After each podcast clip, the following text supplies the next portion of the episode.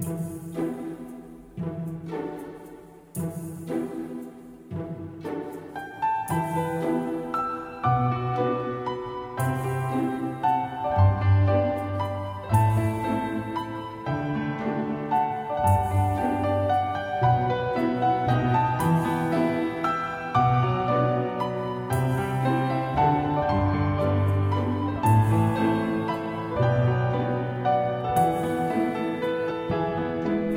皆さんこんにちは、マスです。那今天的漫谈日本呢，是想给大家诉说一下有关于日本留学的一个，哎，这个声音不太对呀。 啊，这就好。刚刚试试用了一下这个调音功能，感觉不太对。啊，欢迎收听本期的节目。那今天的漫谈日本呢，是想给大家诉说一下有关于日本留学的问题。其实我发现了一个小小的一个不对劲儿的地方，就是很虽然有很多人在问我询问一些呃私信一些问题嘛，然后这个问题如果很多人问的话，我就会揪出来给大家去说。但是其实。经常听我节目的人都知道，就是有关于留学申请啊，或者说有关于出国的时候该干什么。其实这个话题我讲的次数还蛮多的，对不对？然后我也跟你们说，说我哪期哪期有做过，我以前有做过，你们可以去听一下。但是大部分人或者说你们基本上都不会去听，所以我只能隔一个时间段再去讲一下，然后看哪一个时间段做的比较好。然后再考虑一下，把之前的删掉还是怎样？所以今天呢，就准备给大家再重新去讲一下有关于申请日本留学条件的，呃一些东西，啊，然后最近感觉我的新听众可能有点多了，有没有新听众？难道是我的错觉吗？啊，新听众你们好，我是川。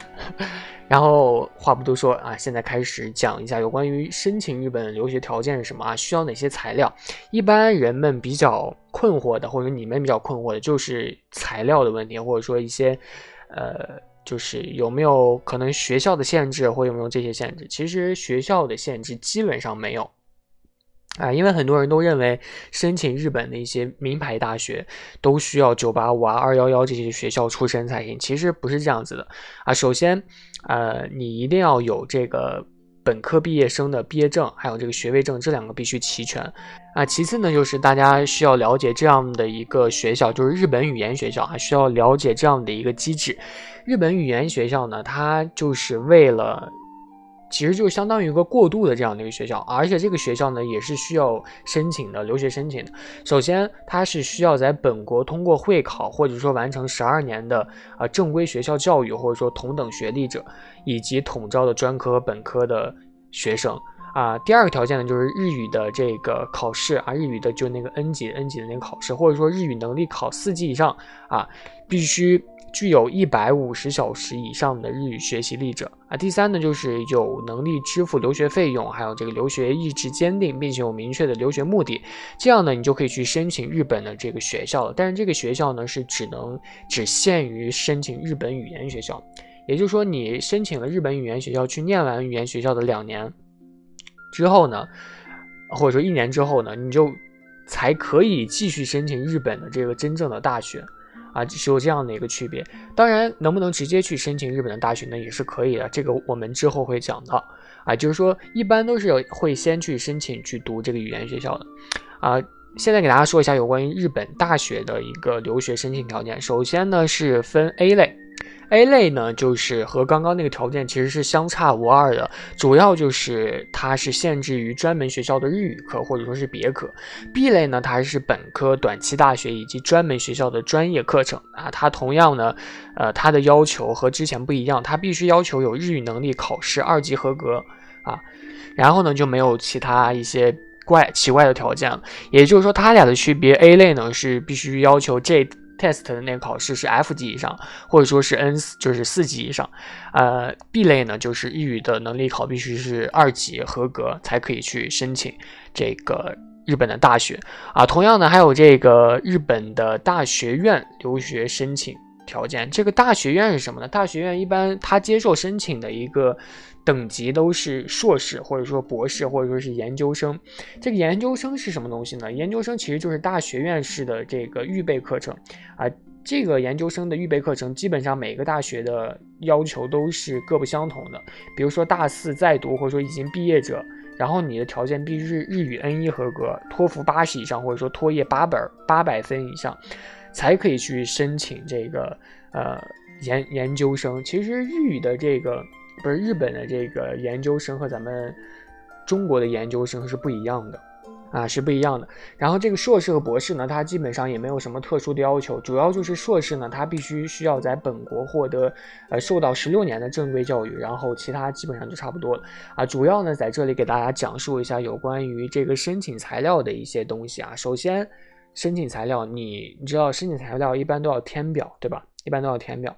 需要填表就会有一个必须得附带的一个条件，就是照片儿啊，照片。这个照片呢是基本上是需要五张左右的啊，五张申请前三个月拍摄的免冠正面照片，然后规格呢是三厘米乘四厘米的，啊，然后这个照片呢也必须在背面上写上学生的姓名，同时需要护照的复印件，还有带照片的那个页面是护护照那个带照片的页啊复印，啊，然后必须复印成 A4 纸的大小。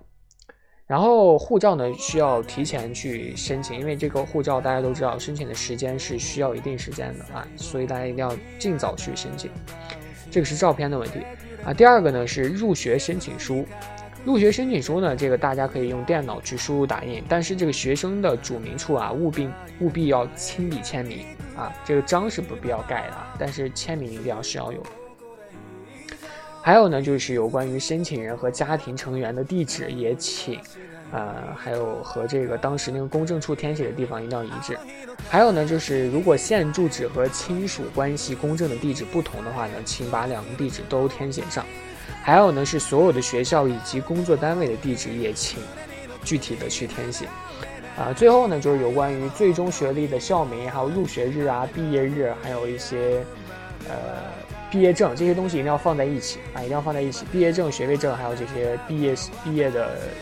东西啊，还有一些证明，一定要放在一起。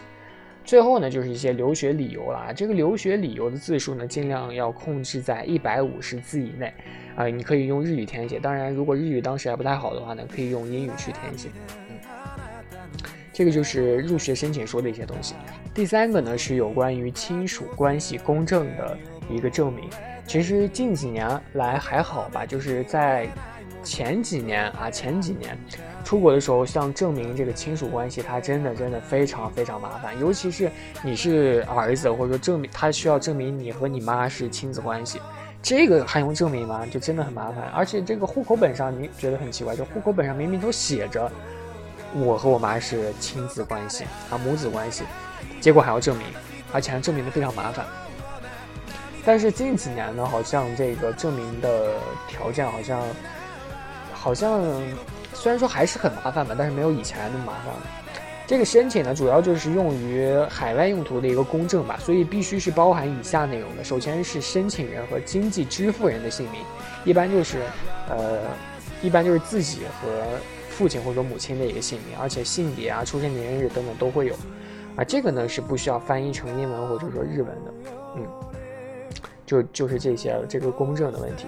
还有呢就是学历啊，学历的一些证明。首先，如果你是高中毕业的话呢，是需要高中预定的毕业证明啊。然后，如果你已经是毕业生的话呢，是需要一些毕业证的复印件，还有一些所有的页面，包括封面的复印件都是要有的，而且也是需要 A4 纸大小的。啊，还有一些高中成绩的证明单啊，还有一些什么东西。如果你没有参加过高考的话呢，也是需要提交一些毕业证书的原件的。啊，这个是高中毕业生，因为高中毕业生我不太清楚这个，没有经历过这个高中毕业生的一个毕业条件，所以如果。不是很全的话，大家可以去搜查一下，应该就只需要这些证明，就是高中成绩证明以及高中的毕业证，哎，应该就需要这两个啊。然后这个大学在读呢，就是需要一些大学成绩证明书了，还有一些大学认证的报告书，就没什么了。因为大学这个成绩它是比较重要的，它比较注重这个，你申请的时候需要看你的绩点啊，绩点就是一些成绩的一些证明。大专和大学毕业生其实好像还蛮相似的。大专和大学毕业生主要就是需要一些成绩的证明，以及一些就是毕业证的复印件。然后呢是，然后呢是这个对经济支付人的一些材料，也就是说会有你你父亲或者说你母亲的一些材料，当然也会有一些公司的一些材料都会有，这个是最麻烦。首先，这个经济支付书它会有这样的一个东西，它必须是使用。呃，本校啊，就当时那个学校，你报那个学校的表格的模板去填写。第二点呢，是尽量去用电脑输入打印啊，但是这个经济支付人的签名呢是必须手写的，啊，也必须盖章。然后呢，它会有一个经济支付理由这一栏，这一栏呢你最好用英文和日语去写，但是中文也可以啊，中文也可以。然后呢，生活费的金额这个有一个限定，必须是在八万日元以上啊，必须八万日元以上。然后这个支付方法呢是是使用银行汇款，使用银行汇款啊，它有的时候还会，也不是有的时候，它是必须会查你的那个银行每个月的这个流水账单，因为这个流水账单可以证明你每月花的钱，然后花的钱就证明了你每个月都有这样的一个经济条件，所以才会呃。有这样的一个担保的一个依据是这个意思，然后还有存款证明，存款证明呢，它好像是必须在十五万人民币以上啊，有这样的一个证明，然后还有一些复印件，这些复印件呢就看自身的就是自己的条件是怎样的，比如说自自家是什么个体户啊，或者自家是一些什么呃，就是职工，这些所需要的。证件都是不同的。如果你是个体营业者的话，是需要自己家的这个营业执照的复印件；如果是职工的话呢，也是需要这个公司去开啊年收入证明，这些都是需要的。所以每个条件都不尽相同，但是具体的呃几点就是刚刚所说的这些。首先就是刚刚说到的这个毕业证啊，毕业证。第二个呢是这个照片，第三个呢是入学申请书，第四个就是公证啊，亲属关系公证，第五个呢就是经纪人支付的一些材料，这就是主要的五点，五点必须你要准备的一些材料的方面。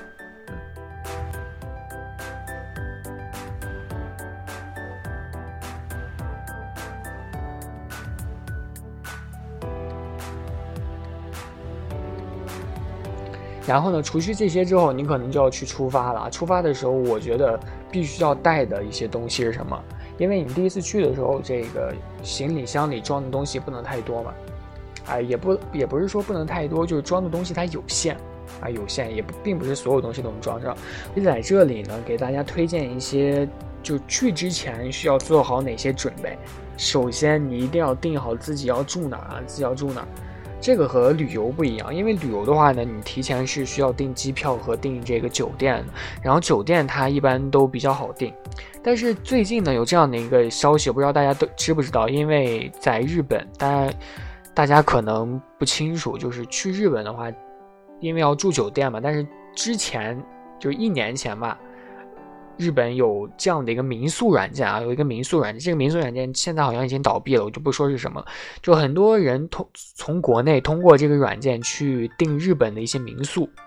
啊，日本的民宿就是一些家庭房，然后就去住。但是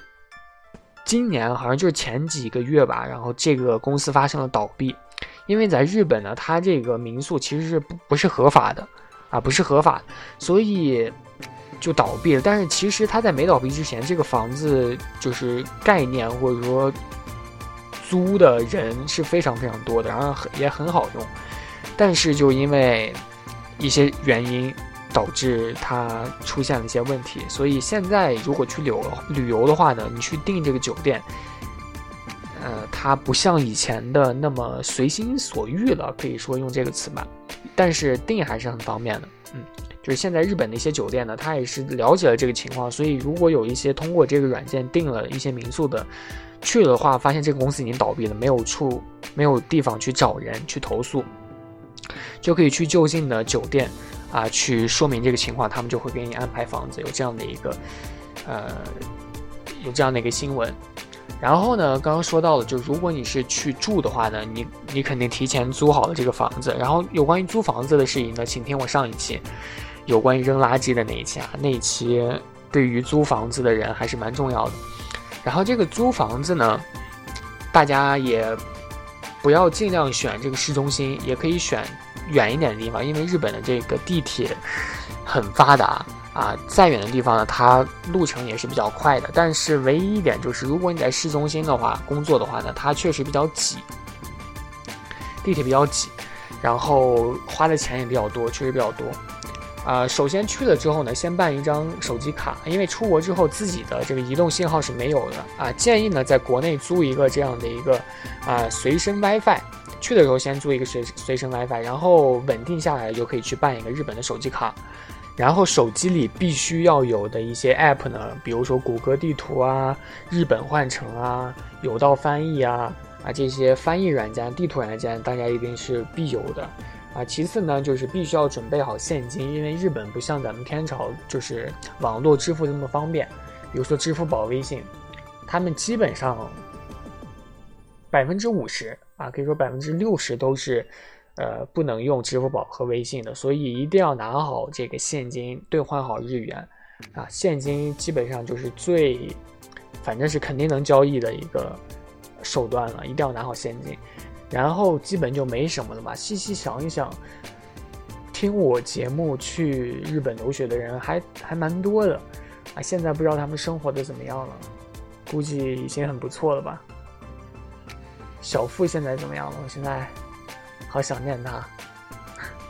嗯，那这就是今天的漫谈日本的一些内容。虽然说今天的内容不算长吧，可能也是大家比较熟悉的内容，